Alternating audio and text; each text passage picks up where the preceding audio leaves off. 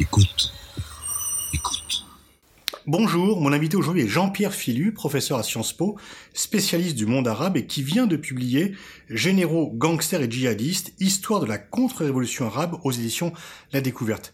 Jean-Pierre Filu, bonjour, vous développez le concept de système mamelouk, un système euh, très ancien qui remonte à l'histoire du monde arabe, mais qui, selon vous, s'applique au régime actuel.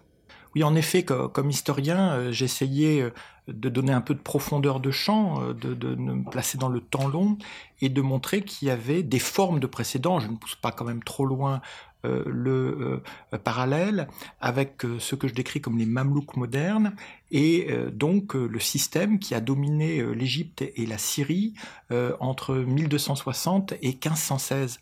C'était un groupe d'esclaves affranchis qui parlaient très peu la langue locale, la langue arabe. Ils étaient souvent d'origine centra-asiatique ou caucasienne. Et euh, ce qui m'a frappé, c'était le fait qu'ils étaient complètement absorbés dans leur lutte de pouvoir, que ces luttes de pouvoir constituaient en fait la dynamique principale de leur exercice du dit pouvoir. Et euh, aujourd'hui, les Mamelouks modernes, hein, euh, ben ils ont une rapacité aussi en commun, mais je voulais montrer que leurs luttes de pouvoir sont souvent ce qui les anime, là où on voit les enjeux géopolitiques, les controverses euh, idéologiques et euh, ces luttes de pouvoir sont souvent inexpiables, comme à l'époque des, des Mamelouks euh, médiévaux. Alors comment vous auriez défi, comment vous définissiez les Mamelouks médiévaux? Alors c'est effectivement euh, une, un groupe qui est illégitime parce qu'il n'est pas euh, d'origine locale et qui, euh, à la faveur des combats contre les croisés, contre les Mongols, combats qu'ils ont d'ailleurs remportés haut la main, s'est emparé du pouvoir en conservant un, un calife comme prête-nom comme homme de paille.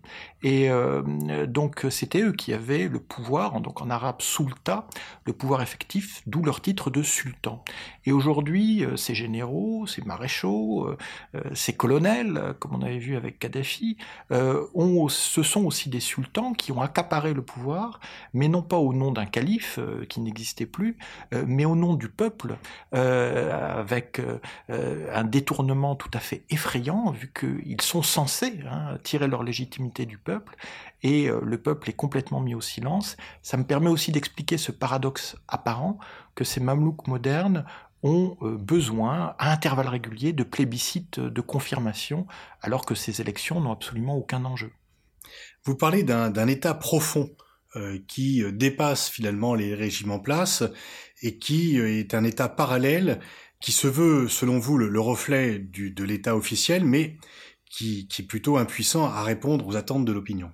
Effectivement, alors ce concept, euh, là je l'ai importé de, de, la Turquie, hein, où on parle d'état profond depuis les années 90, c'est euh, l'alliance entre euh, la police politique, le crime organisé, une justice dévoyée, dans une très sale guerre contre la guérilla du PKK, le Parti des travailleurs du Kurdistan. Et puis ce concept, il a été arabisé après le soulèvement démocratique de 2011, notamment en Égypte, où euh, beaucoup euh, d'observateurs ont vu la main d'un État profond qui manipulerait euh, les mouvements plus ou moins violents contre la transition démocratique. Et effectivement, cet État profond, j'essaie de décrire dans le cas égyptien comment il s'est déployé entre 2011 et 2013, donc le renversement de Moubarak en 2011, le renversement du président élu Morsi en 2013, pour favoriser la restauration euh, dictatoriale sous l'égide euh, du maréchal Sissi. Mais vous faites remonter euh, cette domination des militaires, vous parlez des clics militaires, bien avant, puisque à partir, selon vous, des indépendances arabes, les clics militaires ont pris le pouvoir dans la plupart de ces sociétés. Alors il y a deux euh, périodes que je euh, mets en lumière. Euh, le cycle des indépendances arabes, lui, c'est sur un demi-siècle, de 1922, l'indépendance formelle de l'Égypte, à 1971, l'accession des différents émirats du Golfe à la souveraineté. Mais à l'intérieur de ce cycle long, il y a un cycle court de détournement des indépendances sur 20 ans, 1949-1969. 1949, c'est le premier coup d'État en Syrie. 1969, c'est la prise du pouvoir par Kadhafi en Libye contre le roi Idriss, qui non seulement avait conduit le pays à l'indépendance, mais surtout avait maintenu son unité entre la Tripolitaine, le Faisan et la Cyrénaïque. Et à chaque fois, on voit donc des cliques militaires qui ont peu ou pas contribué à l'indépendance, éliminer des élites nationalistes dont on peut penser ce qu'on veut, dire qu'elles sont corrompues quand on voit le degré de corruption actuel, c'est vraiment un euphémisme. Mais euh, en revanche, il est certain qu'elles étaient pluralistes, libérales, alors que ces régimes, portés par une vague euh, tiers-mondiste, vont euh, abdiquer les libertés dites bourgeoises ou formelles pour instaurer un système de parti unique ou hégémonique. Et, vous, vous écrivez que la dénonciation de l'impérialisme et du sionisme n'est en fait qu'une moyen de, de, mieux asseoir leur pouvoir et que se sentant illégitimes, ils essaient de détourner l'attention des populations sur des cibles extérieures à la fois détourner euh, et puis compenser euh, des, défaites cinglantes essuyées face à Israël. Il faut voir que Nasser en 56 n'est sauvé que par l'intervention des États-Unis, même si euh, cette victoire politique après un désastre militaire contribue à son prestige panarabe.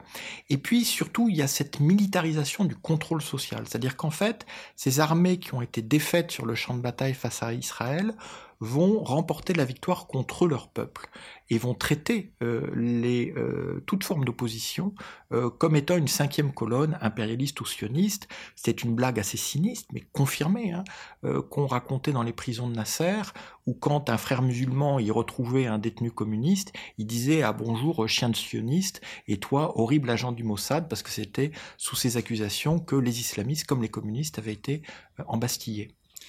Et, donc, euh, pour vous, la, dénonciation de la, politique israélienne était euh, en fait euh, pas vraiment la volonté majeure, pas la volonté initiale, mais plutôt un moyen de détourner l'attention des populations. Et puis les luttes de pouvoir. Je reviens toujours aux luttes de pouvoir. C'est très clair en, Syrie, où on a en fait une priorité absolue accordée par Assad et ses partenaires de l'époque à la défense du régime contre euh, l'intégrité territoriale de la Syrie, à l'époque le Golan en 1967, mais c'est encore plus euh, criant en Égypte, où en fait, de 56 à 67, Nasser est engagé dans un bras de fer avec son chef d'état-major, Amer, et en 67, au fond, c'est leur lutte de pouvoir qui alimente euh, la montée aux extrêmes. Il faut savoir et rappeler, parce que c'est peu connu, que un, tiers de l'armée égyptienne était engagé au Yémen en juin 1967, notamment les troupes d'élite. Donc à aucun moment Nasser n'envisage sérieusement le conflit avec Israël. Il s'est enfermé dans une bulle où euh, ce qui lui importe, c'est de remporter la guerre de propagande contre Amer on sait que ça conduira au désastre de la guerre des six jours. Qui était son concurrent national. Son concurrent national et en même temps son rival dans l'institution militaire. Hein. c'est là où je reviens à l'idée des Mamelouks, c'est-à-dire qu'il euh, ne cesse de s'épier, de se tester, euh, et, euh, et Amer, peu après la guerre des six jours, va officiellement se suicider au cyanure, officieusement, selon ses partisans, être assassiné par les sbires de Nasser. Vous faites le même parallèle avec euh, le régime syrien qui euh, dénonce très vigoureusement euh, le régime sioniste, mais qui en même temps n'est en rien une menace pour Israël. Non seulement c'est pas une menace, mais ça a été son garde-frontière le plus efficace. De 1974 à 2011, euh, euh, le Golan, pourtant territoire syrien occupé depuis 1967, a été parfaitement calme du point de vue des Israéliens, car le régime Assad, donc père puis fils, a rigoureusement respecté le, le cessez-le-feu vis-à-vis d'Israël, ce que j'appelle le jackpot israélien. En fait, il permet de toucher une rente exceptionnelle, que l'on soit en état de paix avec Israël, comme c'est le cas de l'Égypte depuis 1979, ou qu'on soit toujours en état de guerre, comme c'est le cas de la Syrie, ce qui permet à la fois de mobiliser euh, la médiation de Kissinger par époque, euh, par exemple à l'époque pour arriver à un cessez-le-feu, ou euh, de mobiliser le soutien de l'Union soviétique puis de la Russie dans une confrontation qui reste euh, globalement très artificielle. Vous évoquez aussi le, le cas algérien où l'Algérie se montre toujours très solidaire verbalement des Palestiniens et en même temps lorsque Arafat et l'OLP a quitté Tunis, a quitté Beyrouth, c'est à Tunis qu'ils se sont établis, non pas à Alger. Oui, étant entendu qu'il y a toujours eu euh, une relation entre l'OLP et donc le FLN, le Front de Libération Nationale, euh, au pouvoir en, Algérie euh, pendant des décennies après l'indépendance, une relation très forte. Et il faut pas oublier que c'est en, en novembre 1988 à Alger que l'OLP a proclamé l'État de Palestine pour une raison d'ailleurs assez simple au-delà de la solidarité politique, c'est la défense aérienne de l'Algérie car euh, euh, le quartier général de l'OLP à Tunis avait été bombardé euh, trois ans plus tôt par Israël, et la Tunisie n'avait absolument pas pu réagir. Mais ce qui est fascinant, c'est de voir comment, en Algérie comme ailleurs, on instrumentalise la cause palestinienne pour assimiler l'opposition intérieure toujours à une cinquième colonne, à une force étrangère. Et euh, c'est évidemment une façon de la délégitimer. On l'accuse euh, d'être au service de telle ou telle officine de renseignement, mais c'est aussi une justification, et ça je crois que je le démontre en détail, de cette militarisation et donc de l'extrême violence qui est exercée à l'encontre de l'opposition, même quand celle-ci est pacifique. Parce qu'en fait, l'état de guerre qui donc justifie l'ensemble des privations de liberté internes se, est pratiqué par des pays qui ne sont pas en guerre réellement, sauf avec leur population. Exactement. Et c'est cette guerre avec les populations qui est prioritaire euh, pour les appareils militaires de ces mamelouks modernes, euh, dont je rappelle que les performances militaires proprement dites euh, sont souvent euh, assez douteuses, voire carrément négatives. Pratiquement tout le temps, c'était plutôt une suite de défaites, de défaites contre l'ennemi extérieur et de victoires contre ce qui est qualifié d'ennemi intérieur. Tout à fait. L'Égypte, évidemment, Israël, on l'a rappelé, mais l'aventure égyptienne au Yémen de 1962 à 1967 est, un désastre militaire.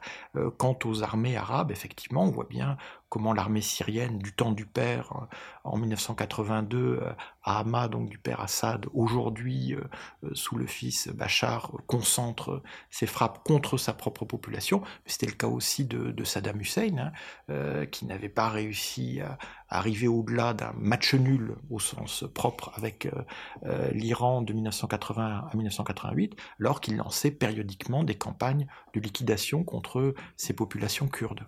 Vous trouvez également des points communs, notamment dans ce système mamelouk, entre l'Égypte et la Syrie. Pourtant, ce sont deux régimes tout à fait différents. L'un est lié à la Russie, l'autre l'est euh, aux États-Unis. Mais vous y voyez des grandes ressemblances. Oui, alors et là encore, hein, ça renvoie euh, euh, sans pousser encore une fois trop loin la, comparaison, aux Mamelouks euh, euh, médiévaux hein, qui gouvernaient la Syrie et l'Égypte, comme à un moment Nasser a pu avoir sous sa botte de 1958 à 1961 la République arabe unie, ainsi qu'on appelait donc l'union entre la Syrie et l'Égypte. La Syrie n'était plus que la province nord de la puissance égyptienne. Ce qui est fascinant, c'est de voir que le positionnement géopolitique euh, les alliances avec effectivement les États-Unis ou la Russie ne changent rien au mode de fonctionnement interne. Euh, Alal Aswani, euh, le très grand écrivain égyptien, rappelait récemment que son pays est malheureusement dirigé depuis 1952 par le même régime. et, ce pourtant, il avait appelé au renversement des frères musulmans. Des frères musulmans, après être aujourd'hui euh, euh, tombé en disgrâce euh, par rapport à, l'actuelle junte du ci-devant maréchal Sissi. Et ce qui est fascinant, c'est de voir que quelqu'un comme Anwar Sadat, donc le successeur de Nasser en 1970, va complètement basculer ses alliances Hein, en passant de la euh, euh, euh, d'une collaboration très étroite avec les soviétiques et même une co-belligérance hein, par rapport à Israël, à une Pax Americana donc avec Israël sous l'égide de Washington. Il va passer d'un soi-disant socialisme arabe à une libéralisation effrénée. Il va passer d'un partenariat donc avec les régimes dits progressistes à une alliance très étroite avec l'Arabie saoudite sans que le fonctionnement interne ne change. Ce sont toujours les mêmes services de renseignement, toujours euh, les mêmes structures jusqu'à aujourd'hui sous Sisi. Euh, le parti unique devient parti hégémonique, mais enfin, ça ne, on passe de 99,9 à 96% des voix, euh, et le contrôle de la société demeure exercé par donc ce qu'on appelle dans un terme générique en arabe les mukhabarat, c'est-à-dire les services de renseignement, mais qui sont fondamentalement un instrument de quadrillage de la population. Mais vous estimez que la répression en Égypte est encore plus forte aujourd'hui qu'elle ne l'était du temps et de Sadat, de Moubarak et même de Nasser? Oui, c'est pourquoi quoi aussi, je, euh, tout en traçant cette histoire de la contre-révolution arabe qui fait rage depuis 2011, euh, donc depuis le début du soulèvement démocratique, je euh, décris un système, à mon sens, à bout de souffle. Parce qu'effectivement, la violence connaît une progression apparemment inexorable, que ce soit du côté de la répression gouvernementale, mais aussi en Égypte du côté des djihadistes de Daesh, qui n'ont jamais été aussi actifs et, et aussi puissants. Donc la répression augmente, le terrorisme augmente, euh, et on ne voit pas de stabilisation, hein, contrairement à ce que nous vendent ces régimes en disant, bon, certes, sur les libertés, euh, nous sommes totalement euh, restrictifs, mais au moins on garantit la sécurité. On voit aujourd'hui que ces régimes n'arrivent plus à garantir un minimum de sécurité, d'ailleurs, y compris à leur euh, noyau dur. Hein. Euh, souvent, on, explique euh, la relative modestie de Sissi qui apparaît peu publiquement par son humilité naturelle. La réalité, c'est qu'il a peur. Et qu'il a peur, évidemment, de bain de foule, hein, comme Assad, père ou fils, avait peur de ce type d'exercice, mais aussi tout simplement de se montrer en public. Il est vrai que Sadat a péri au cours d'un défilé militaire en 1981, alors que tout l'appareil de sécurité était soi-disant mobilisé pour le protéger. Vous écrivez en citant un économiste euh, égyptien, euh, Samer Suleiman, que l'histoire de l'Égypte durant les 25 dernières années, c'est celle du succès du régime et d'une faillite de l'État. Et j'essaie vraiment de creuser euh, euh, cette distinction entre régime et État euh, qui nous amène souvent dans des assimilations dangereuses. non, Sisi n'est pas l'Égypte. Il est le régime qui domine l'Égypte aujourd'hui. Même chose pour Assad et pour leurs différents collègues au pouvoir. Et ce n'est pas la raison d'État qui les anime. Ce n'est pas le bien du pays, son développement, son avenir. C'est la raison du régime qui est très différente, qui a d'autres priorités. Et comme euh, je l'ai souligné, les luttes de pouvoir sont parmi les priorités les plus criantes parce que c'est la survie du régime qui est en jeu. Et souvent, elle nous échappe.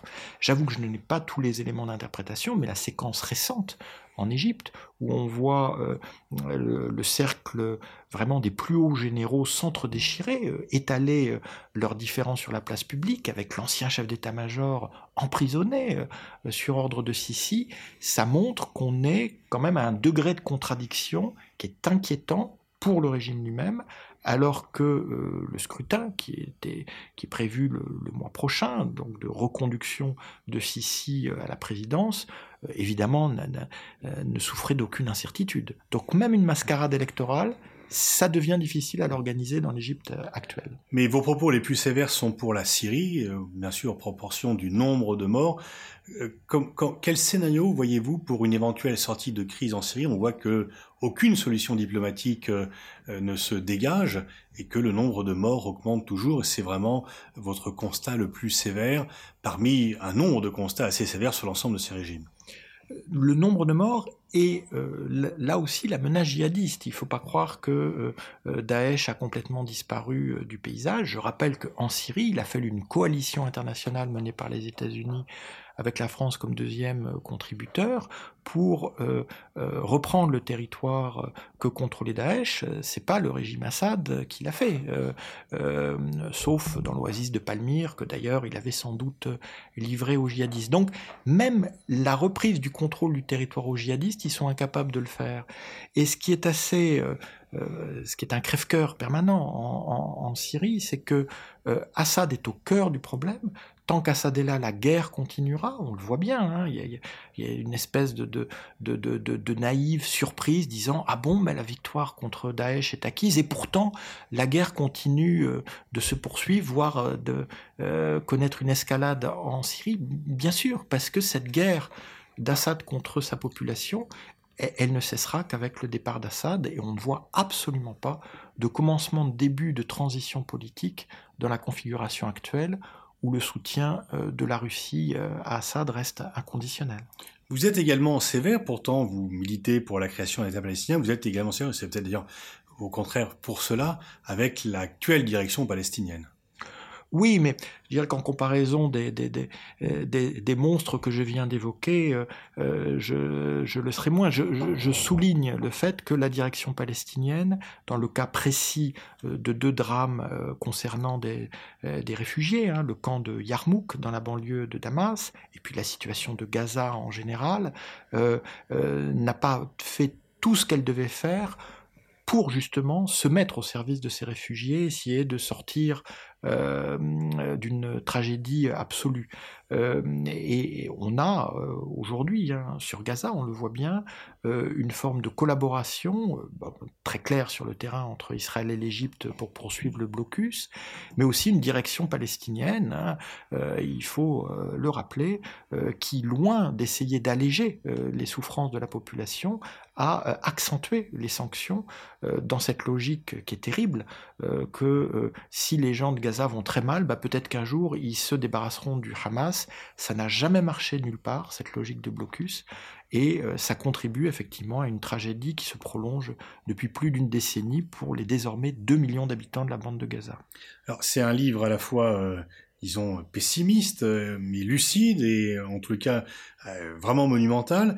Il y a quand même un facteur d'espoir dans votre livre, il se conclut par cela, c'est sur la Tunisie sur lequel vous êtes, je dirais, plus optimiste que beaucoup de ce que l'on entend habituellement sur ce pays.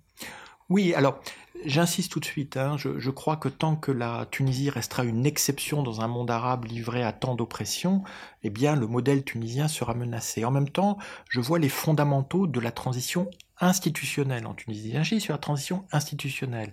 Elle est effective et elle devrait être irréversible. C'est pourquoi il est assez inquiétant d'entendre les uns ou les autres militer en faveur d'une présidentialisation d'un régime qui a toutes les cartes démocratiques pour gérer ces euh, conditions actuelles. Mais euh, euh, la transition sociale, elle, elle reste complètement à faire. Et on le voit, je le, souligne, quand cinq ans après la Révolution, sept ans après la Révolution, il y a quelques semaines, dans les régions mêmes qui ont vu le soulèvement contre Ben Ali naître, on a des mouvements sociaux très importants.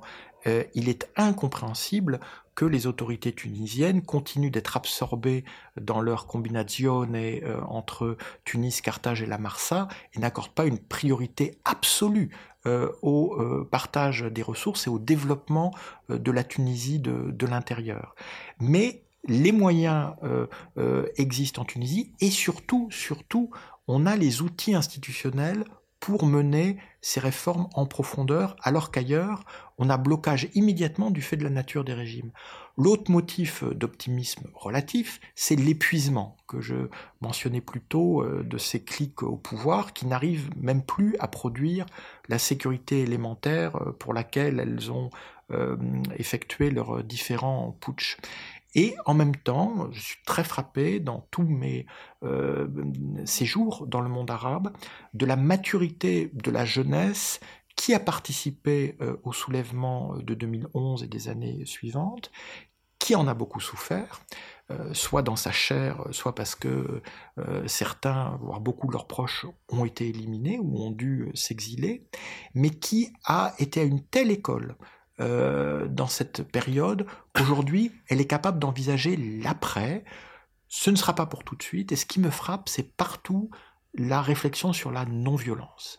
Est-ce que justement, par rapport à des systèmes aussi monstrueux, la non-violence n'est pas une arme stratégique C'est quand même la non-violence qui a fait tomber Ben Ali, euh, qui a fait tomber Moubarak. Et dans le cas des Palestiniens, c'est quand l'intifada était non violente qu'elle a euh, accompli les avancées les plus importantes pour la cause palestinienne. Donc une lueur d'espoir, mais pas dans l'immédiat. On peut être tout à fait surpris, euh, et là aussi, par l'accélération. Euh, essayant de suivre quand même assez correctement les développements, je vois maintenant que chaque jour, chaque semaine, se passent euh, des séquences qui avant auraient pris plusieurs mois. Et donc, il ne faut absolument pas croire euh, qu'on est à l'abri d'une euh, grosse surprise. Hein, et l'instabilité qui est nourrie par les luttes de pouvoir au sommet, à mon avis, pourrait être le facteur le plus troublant, donc un régime tombant tout simplement parce que, à sa tête, les luttes de pouvoir sont devenues ingérables. Merci Jean-Pierre Filu. Je rappelle le titre de votre livre qui vient de paraître aux éditions La Découverte, Généraux, gangsters et djihadistes, histoire de la contre-révolution arabe. Merci.